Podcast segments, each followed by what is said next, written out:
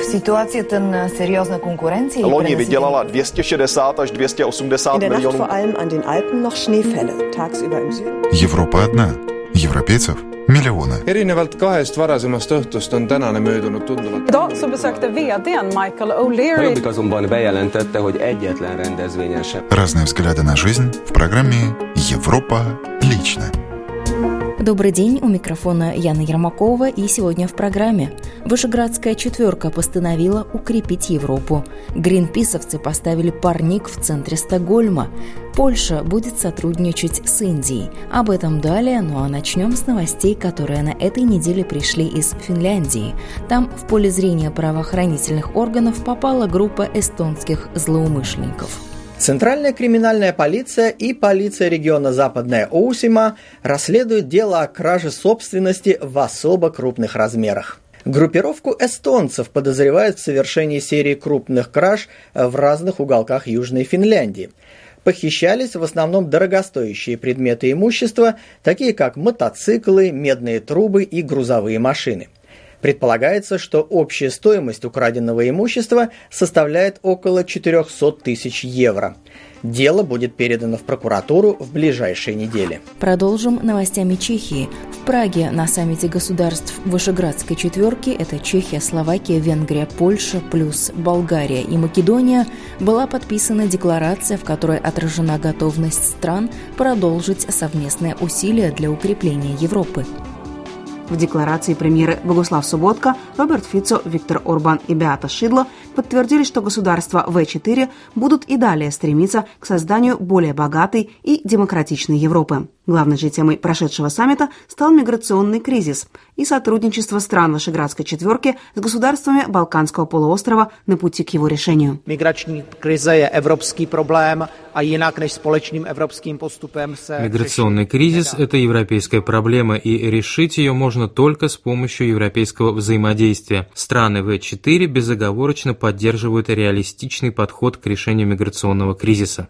země V4 podporují realistický přístup. По мнению Богуслава Субботки, одним из возможных решений кризиса является поддержка Болгарии и Македонии со стороны Евросоюза при реализации их собственных мер по охране границ.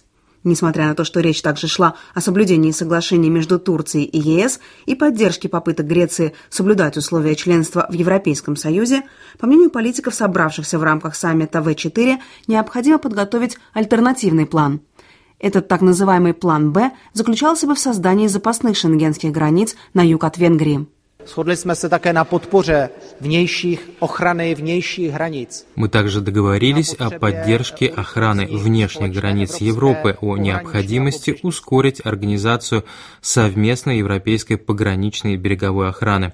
Мы также поддерживаем борьбу с нелегальными перевозчиками людей, поскольку сегодня существует огромный бизнес не только с незаконной перевозкой людей, но и с поддельными документами.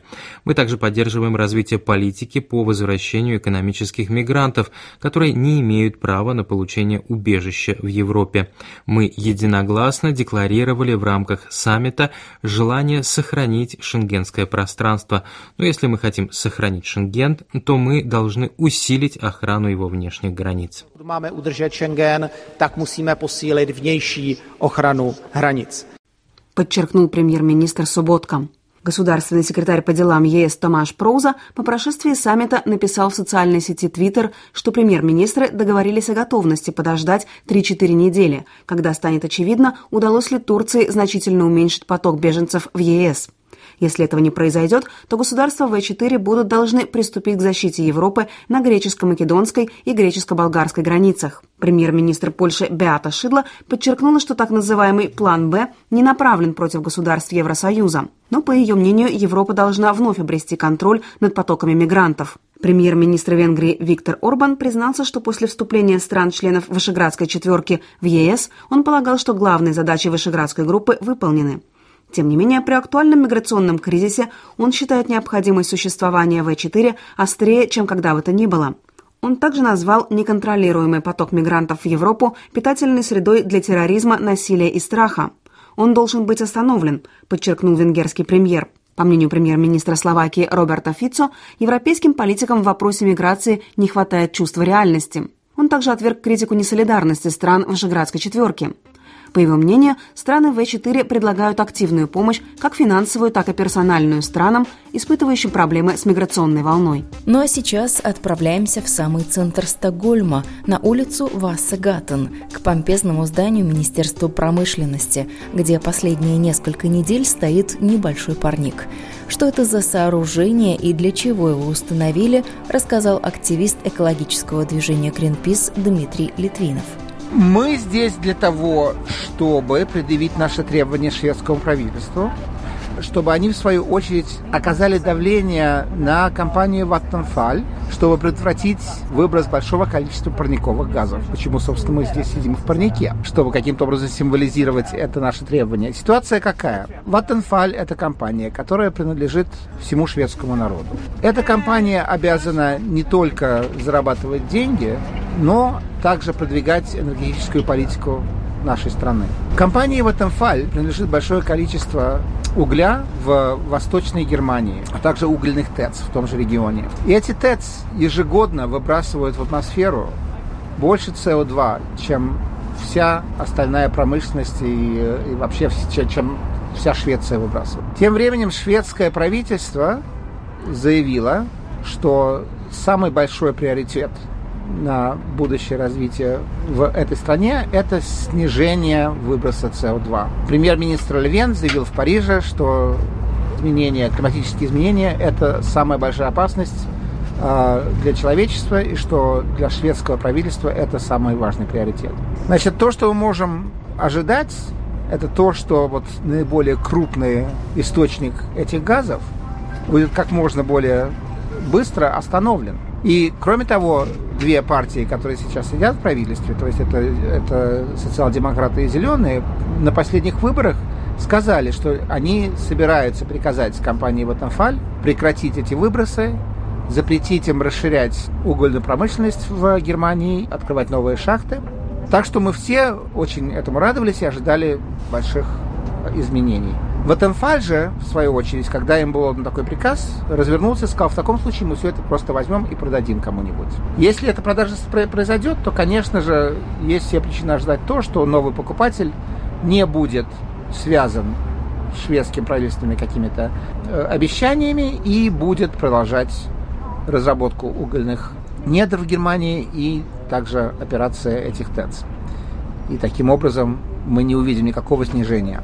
Наша требование к шведскому правительству заключается в том, что или же они должны, как наши представители, четко сказать Ватенфаль, что Ватенфаль не должен продавать ни, ни, ни шахты, ни, ни ТЭЦ, а должны, как ему уже было приказано, их закрывать, или же, по крайней мере, требовать от новых покупателей, что те, в свою очередь, дадут гарантии, что они не собираются расширять эту, э, эту промышленность. В прошлом году мы провели э, статистическое исследование, которое показало, что, э, что 60% шведского населения поддерживает это требование. Тем не менее, правительство пока еще не двинулось с места, и мы сейчас сидим здесь для того, чтобы продолжать оказывать давление на министерство, которое ответственно за, за Vattenfall, а также для того, чтобы призывать стокгольмцев, которые проходят мимо, чтобы они подписывали петицию с этим же требованием правительства. Спасибо за это интервью мы говорим нашим шведским коллегам. Напомню, вы слушаете программу «Европа лично». Продолжаем и сейчас к новостям Польши. Эта страна намерена развивать тесное сотрудничество с Индией и уже намечен ряд совместных проектов. Закончилась трехдневная польская экономическая миссия в Индии. Группу польских предпринимателей, представителей ведомств развития, культуры, иностранных дел и экономических организаций, которая приняла участие в международной выставке «Make in India», возглавлял вице-премьер и министр культуры Петр Глинский. Мы встретились со всеми, с кем могли встретиться, начиная с премьера Индии, если речь идет о политических вопросах, заканчивая несколькими представителями индийского кабинета министров, а также самыми крупными индийскими предпринимателями. Это партнеры для ведения выгодного для обеих сторон бизнеса. I to są partnerzy do robienia bardzo dobrych dla obu stron biznesu. По мнению экспертов, Индия – это один из наиболее перспективных рынков в мире с огромным потенциалом, на котором Польша хочет увеличить свое участие. В прошлом году торговый оборот с этой страной составил более 2 миллиардов долларов. Индия в ближайшее время планирует большие инвестиции. Польские фирмы могут предложить свои технологии в разных отраслях. Директор Института химической переработки угля Александр Соболевский в качестве примера рассказывает о производстве каменноугольного кокса. В рамках своего шестилетнего плана chcą podwoić produkcję koksu. Индия в рамках шестилетнего плана хочет удвоить производство кокса с 30 миллионов тонн в год до 60 миллионов. Для этого нужно построить 10 предприятий по коксованию угля. Возникает вопрос, кто это сделает? Сами индийцы на основе собственной технологии, которая, надо признать, не самая лучшая, или на основе китайской технологии, которую китайцы не захотят им продать, или на основе немецкой технологии. Такой проект они финансово не потянут. Или построить по польской технологии. Польская сторона предложила создание целого завода, производящего почти 3 миллиона тонн кокса в год. Это полностью польская технология. Перспективными для польско-индийского сотрудничества являются секторы энергетический, сельскохозяйственный и переработки пищевых продуктов. Проливные дожди нанесли серьезный ущерб сельскому хозяйству Венгрии. Почва переувлажнена и уже не впитывает воду, а вот лыжникам, наоборот, раздолье. Снегопады в горных районах обеспечили хороший покров для трасс. Уже более 20 гектаров сельскохозяйственных угодий находятся под водой. Некоторые участки дороги становятся непроходимыми. Но есть и хорошая новость. В соседних странах в горах погода все более снежная. Лыжный сезон продолжается. Горнолыжный склон в Матра Сент-Иштван заполнен людьми. Целый день в этом районе шел снег, чему были очень рады любители зимних видов спорта. Мы из Будапешта, и мы получаем колоссальное удовольствие от снегопада. Погода прекрасная, все супер. В то время как по стране проливные дожди вызывали много проблем, в горах Матра выпало около 5-6 сантиметров снега, что очень улучшило качество горнолыжной трассы. В лыжном центре Эплень также тренировалось много лыжников. Мама обучала кататься на лыжах своих дочерей. Я впервые встала на лыжи. Для меня это хорошо, потому что я очень много занимаюсь спортом. И если научусь, смогу сказать, что теперь я умею кататься на лыжах, сказала девочка. Хотя в Венгрии уже многие ожидают прихода весны, операторы, обслуживающие горнолыжные трассы, надеются на минусы и снегопады. Они также обещают, что склоны будут открыты и на следующей неделе. И завершим программу информации для любителей книг. В рамках прошедшей недавно белорусской книжной выставки французские писатели представили новое произведение. Французский стенд пользовался большой популярностью главным образом потому, что Франция до сих пор бережно хранит традиции печатной продукции. Свои книги белорусской публике представили Ирен Френ, Жан-Филипп Аруиньо, Стан Силас, Кристоф Мари Оливье Пуавр Дарвор. Кризис европейской экономики, затронувший Францию, не смог при этом нанести серьезный ущерб культурной жизни страны, подчеркивает посол Франции по вопросам культурной привлекательности, журналист и писатель Оливье Пуавр Дарвор. Вы знаете, Франция традиционно инвестирует в культуру и очень много. В частности, кино поддерживается французским государством. Книга издания в том числе, потому что у нас существует единая цена, фиксированная на книгу, что очень помогло как раз независимым частным книжным лавкам удержаться на плаву даже в кризисное время. Соответственно, сегодня нельзя говорить о кризисе в культурной индустрии Франции, потому что за последние 30-40 лет Франция сделала многое для того, чтобы поддержать культуру. По его словам, традиции нации не позволяют парижанину или жителю той же Британии отказаться от книг, музыки, кино. Сегодня во Франции тоже ситуация непростая, как во всех странах Европы и мира. Растет безработица, но даже несмотря на эти негативные тенденции, француз продолжает потреблять продукты культуры. Он ходит в кино, он покупает книги. Это привычка, та привычка, которая воспитывается с самого детства, так же, как и посещение музеев, например. И это, конечно, позволяет Франции оставаться культурной нацией. Читатель же во Франции по-хорошему консервативен.